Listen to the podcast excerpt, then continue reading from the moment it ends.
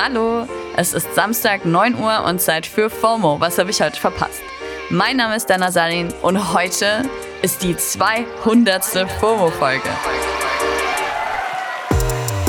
Außerdem ist der 20. November 2021 und damit der letzte Tag der Trans Awareness Week dieses Jahr. Zu diesem Anlass schauen wir uns heute an, was es mit der Woche auf sich hat und warum es nach wie vor wichtig ist, dass es die Trans Awareness Week gibt. Jedes Jahr in der zweiten Novemberwoche soll mehr Sichtbarkeit für Transmenschen geschaffen werden. Und warum das so wichtig ist, sieht man am Tag, mit dem die Trans Awareness Week jedes Jahr eben am 20. November endet.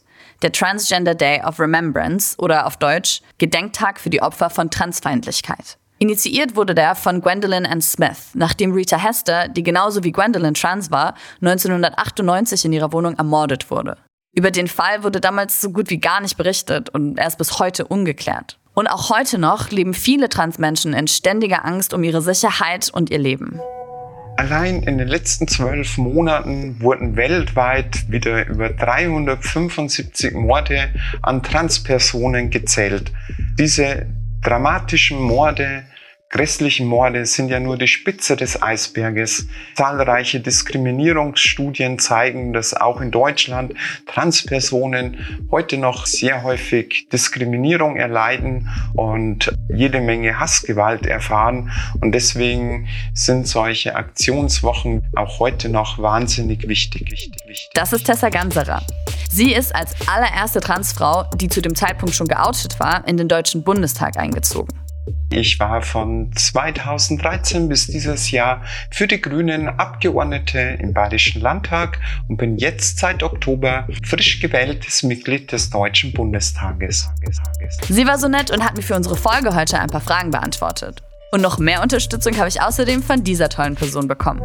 Hi, ich bin Phoenix und neben meinen Tätigkeiten als Model und Influencerin setze ich mich für die Rechte und Sichtbarkeit der queeren Community, insbesondere von Transmenschen ein. Das bin ich nämlich selbst. Und ganz besonders neu ist es für mich auch, mich als Autorin vorzustellen.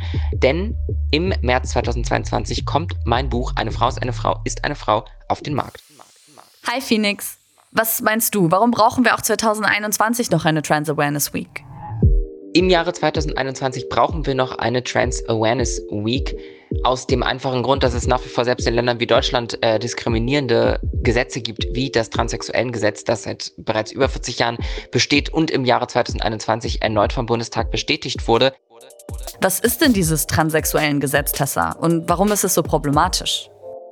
Nach dem geltenden transsexuellen Gesetz müssen Transpersonen, damit der Staat sie als der Mensch akzeptiert, der sie sind, einen Antrag bei Gericht stellen, einen ausführlichen Translebenslauf niederschreiben und zwei psychologische Gutachten über sich ergehen lassen das ist entwürdigend und gegen das grundgesetzlich geschützte Recht auf freie Selbstbestimmung, weshalb auch der Europarat die Mitgliedsländer seit sechs Jahren dazu auffordert, dass sie einfache und unbürokratische Verfahren zur amtlichen Personenstandsänderung einführen. Und für das Ganze müssen auch noch die Betroffenen selbst bezahlen. In Teilen ist das TSG sogar schon als verfassungswidrig erklärt worden und das macht es umso fragwürdiger, dass das sogenannte Selbstbestimmungsgesetz dieses Jahr nicht durchgesetzt wurde. Diesen Mai hatten unter anderem die Grünen einen Antrag zum Entwurf eines Selbstbestimmungsgesetzes eingebracht, mit dem die entwürdigenden Begutachtungen durch eine einfache, selbstbestimmte Erklärung ersetzt werden sollten.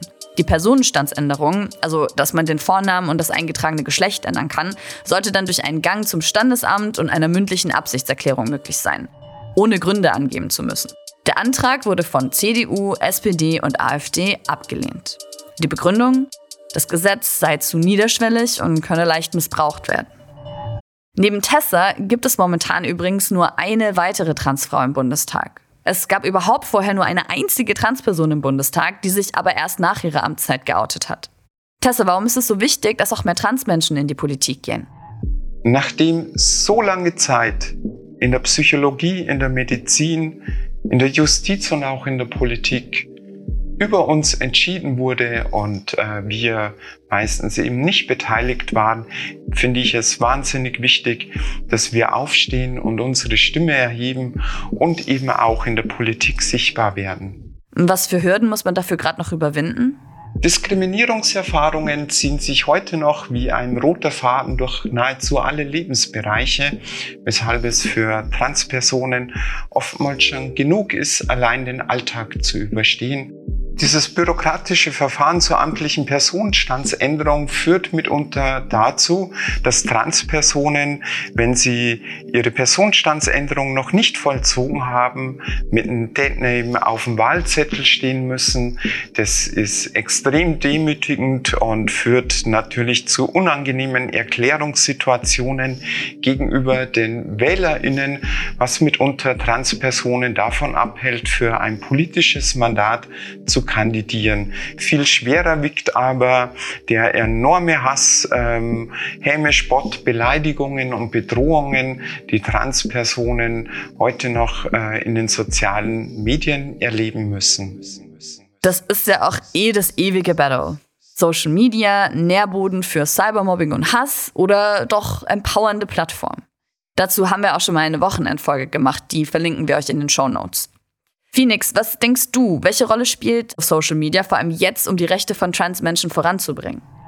Ich glaube, die Relevanz von Social Media im Aktivismus ist auf vor allem zwei Gründe zurückzuführen. Der eine ist der, dass ich und andere AktivistInnen wirklich wahrscheinlich keinen anderen Weg haben, so schnell und einfach so viele Menschen zu erreichen, vor allem eben auch hin und wieder mal Menschen außerhalb des eigenen Umfeldes äh, zu erreichen. Und zum anderen ist es natürlich einfach eine Form von Medien, die aktuell unglaublich viel konsumiert wird und damit eben auch eine krasse Relevanz in unserer, äh, in unserer gesamten Gesellschaft und Kultur gefunden hat. Ja, voll. Wie blickst du denn, was Social Media angeht, so auf die letzte Woche zurück? Auf die Trans Awareness Week 2021 blicke ich, was Social Media angeht, durchaus positiv zurück.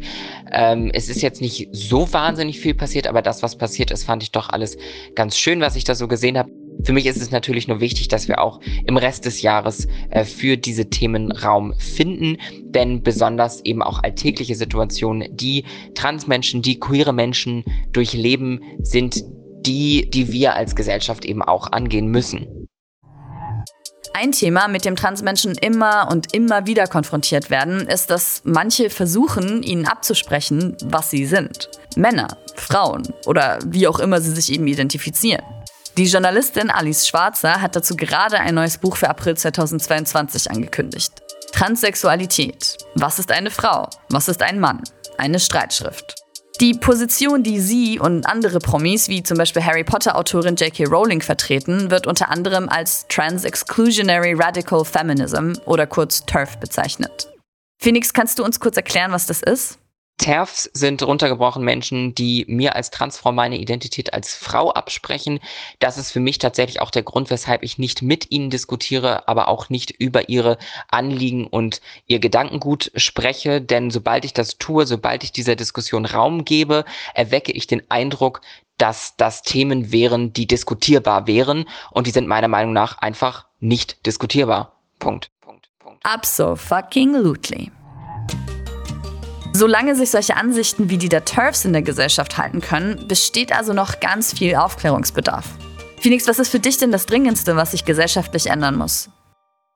Ich glaube, in Bezug auf Transmenschen muss sich in den Köpfen noch was verändern. Denn ein Satz wie eine Transfrau ist eine Frau oder ein Transmann ist ein Mann, den, den haben mittlerweile schon einige Leute gehört, aber ich bin nicht ganz sicher, ob sie ihn wirklich in letzter Konsequenz verstehen und eben auch wirklich diese Ansicht teilen. Ich habe oft das Gefühl, dass für Transmenschen immer wieder neue Kategorien aufgemacht werden und das begrüße ich nicht unbedingt, denn ich bin einfach eine Frau, fertig ist. Eine Frau ist eine Frau, ist eine Frau.